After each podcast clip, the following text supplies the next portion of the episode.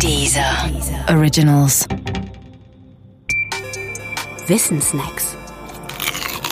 Innere Werte.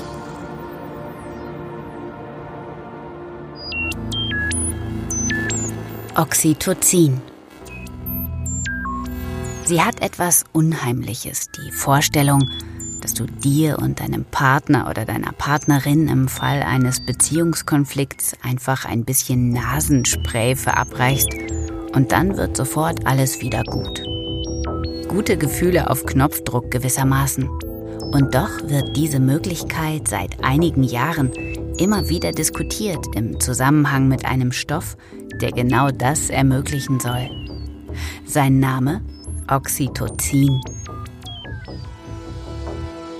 Oxytocin ist zwar nicht berühmt geworden als Glücks, dafür aber als Kuschelhormon.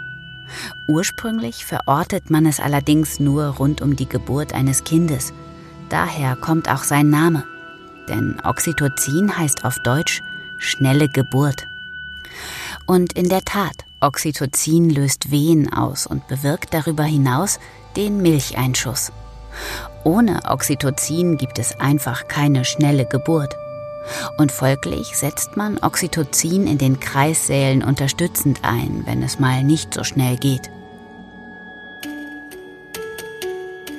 Neben diesen primär rein körperlichen Effekten hat Oxytocin aber auch Auswirkungen auf das Verhalten, nicht nur in der Mutter-Kind-Beziehung. Zwar wird diese durch Oxytocin gestärkt, aber das ist noch lange nicht alles. Studien erweisen durchgängig, dass Oxytocin außerhalb des Kreissaals und fern jeder Geburt beteiligt ist bei der Schaffung von Vertrauen im Allgemeinen, bei der Erhöhung der Sensibilität für das Gegenüber und auch beim Abbau von Ängsten. Oxytocin scheint Menschen milder und gelassener werden zu lassen. Es wird ausgeschüttet bei Umarmungen, bei Massagen und wohl auch beim Singen. Man könnte sagen, Oxytocin arbeitet dafür, dass unsere sozialen Kontakte gelingen und dass wir uns, wenn es sozial wichtig ist, nicht benehmen wie die Axt im Wald. Wer aber glaubt, im Oxytocin den chemischen Weg zum Weltfrieden gefunden zu haben, der irrt. Oxytocin ist kein Weltverbrüderungshormon, eher im Gegenteil. Oxytocin stärkt nach innen und erhöht die Abwehr nach außen.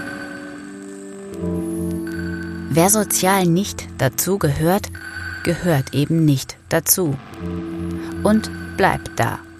Auch dafür sorgt Oxytocin. Und was Beziehungen angeht, so darf man nicht vergessen, Liebe und solche Sachen sind komplexe soziale Konstrukte. Für sie gibt es kein biochemisches Pendant, sei es auch noch so komplex. Und deshalb gibt es auch erst recht keines, das mit nur einer einzigen chemischen Substanz auskommt. Eine glückliche und glückende Beziehung hängt damit definitiv nicht von der Verfügbarkeit eines geeigneten Nasensprays ab. Manche meinen dazu glücklicherweise.